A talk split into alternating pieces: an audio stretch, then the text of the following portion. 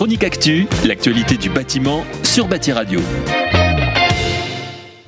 Nous commençons ce premier billet de conjoncture de TBC Innovation par une bonne nouvelle. Les entreprises du bâtiment ont connu une fin d'année 2020 plutôt dynamique. On a constaté un effet de rattrapage lié à la réalisation des chantiers mis en attente avec la crise sanitaire. Les entreprises ont pu aussi poursuivre leurs chantiers pendant le second confinement en octobre et novembre. Sur les trois derniers mois de 2020, le volume d'activité a ainsi progressé de plus 1,5% pour les entreprises du bâtiment.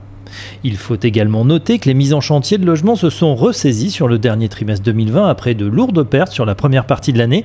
Finalement, sur les 12 mois de 2020, 382 000 logements ont été commencés. C'est tout de même un recul de moins 6% par rapport à 2019.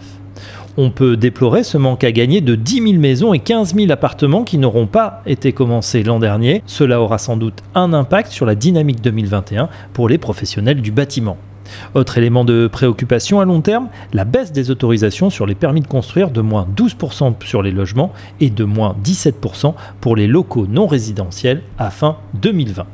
Pour terminer ce billet de conjoncture, nous allons vous proposer tous les mois un chiffre clé et en ce mois de février, nous avons choisi 920 000. C'est le nombre de transactions immobilières dans l'ancien en France. Encore un niveau très élevé de vente immobilière et une opportunité pour le secteur de la rénovation. L'aménagement dans un nouveau logement est bien souvent vecteur de travaux, de réaménagement et de rénovation. Rendez-vous le mois prochain pour un nouveau billet de conjoncture. Chronique actu, l'actualité du bâtiment sur Bâti Radio.